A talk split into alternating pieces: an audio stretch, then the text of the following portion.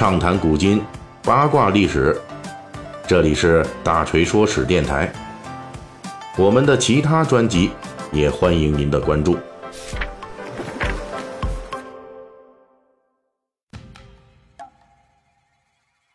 今天十一月四日，七十年前的这一天，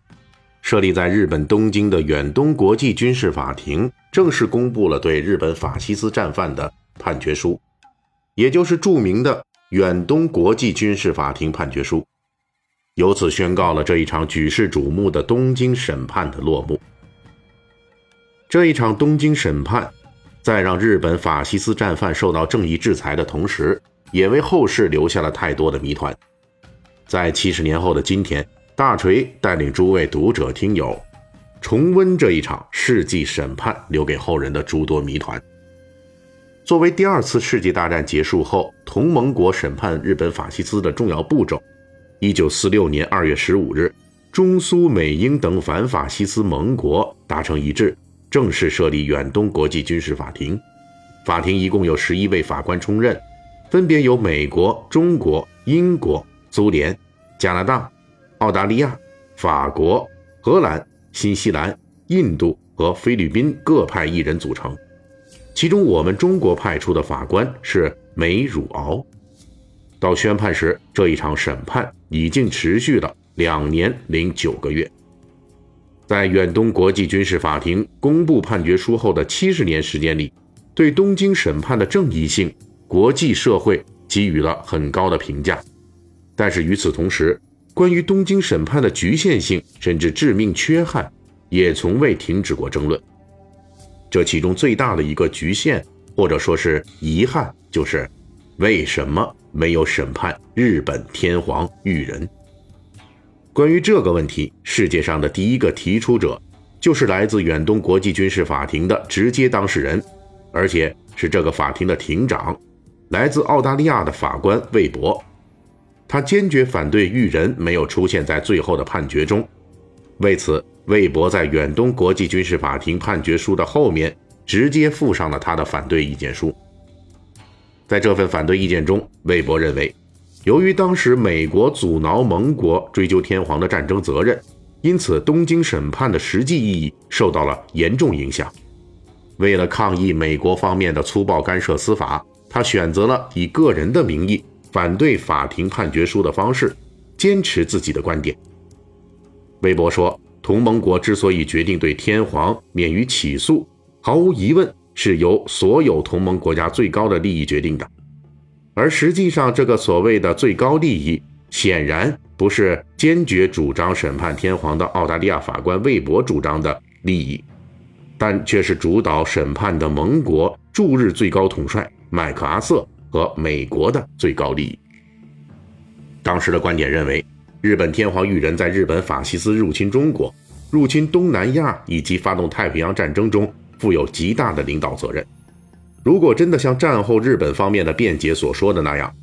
天皇对这一切没有能力阻止，那他也不可能在一九四五年八月十五日的时候就可以力排众议，成功推动日本无条件投降。但是，根据目前学者的研究结论，对于当时的美国来说，快速占领日本，将其转化为冷战在亚洲桥头堡，甚至成为自己在亚洲推进军事行动的重要助手，是东京审判中必须照顾到的美国利益。当时的驻日盟军总司令麦克阿瑟就公开扬言，一个日本天皇可以顶一百万美国占领军。为了确保美国控制日本，保留天皇就显得尤为重要。因此，在当时，美国方面坚决反对审判天皇。作为当时太平洋上最强大的武装力量，美国除了在拒绝审判天皇问题上施加影响，还动起了所有技术手段，包括成立国际检察局，彻底掌握了东京审判的检察权。这个所谓的检察权，就是只有国际检察局提起公诉的战争罪犯，才能押送国际法庭审判。由于美国控制的检察局拒绝对天皇裕仁提起公诉。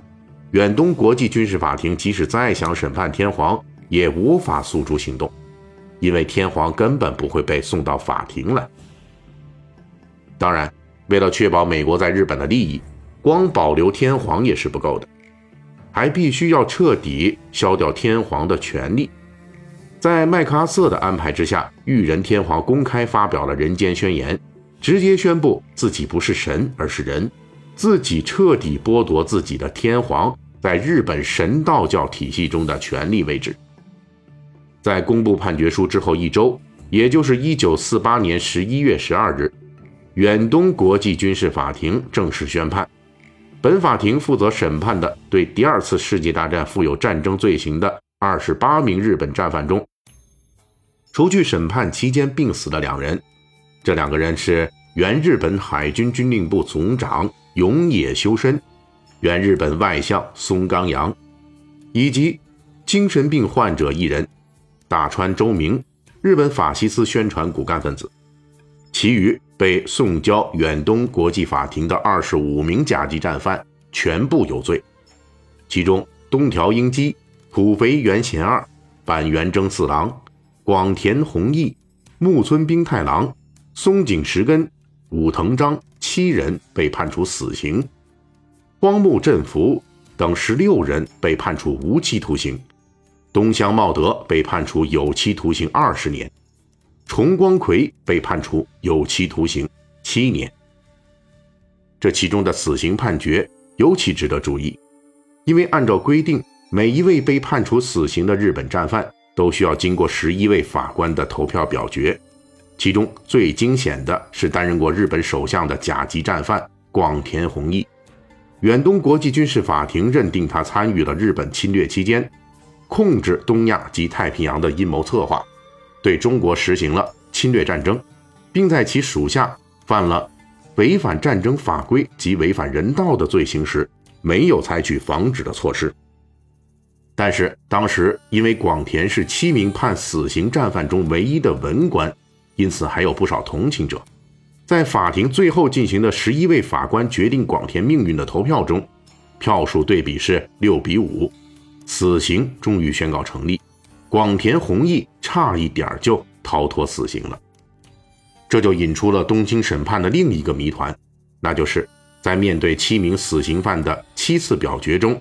究竟是哪一位法官反对过执行死刑？哪一位法官又坚持了死刑判决呢？尤其是广田弘毅这次惊险的表决中，又是谁投票反对呢？由于最后参与表决的远东国际军事法庭十一位法官，他们在就职时就曾经书面承诺并宣誓，绝对不将这次世纪审判的投票具体结果公诸于世，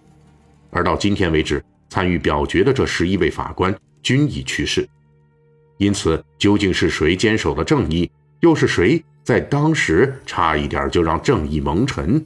我们永远也不会有一个明确的答案了。好，咱们正文讲完了，这不是快到双十一了吗？大锤给您弄了点福利来，各位啊，您下载一淘 APP，一二三四的一，淘宝的淘。这可不是什么乱七八糟的软件啊，这是阿里旗下专门给大家送返利福利的 APP。您下载一淘，打开登录以后，在搜索框输入“大锤发红包”五个字，就可以领取八元的购物红包，同步到淘宝购物车，想买啥买啥。好嘞，希望您听我说史听得乐呵，双十一剁手也剁得开心。本期大锤就跟您聊到这儿，喜欢听您可以给我打个赏。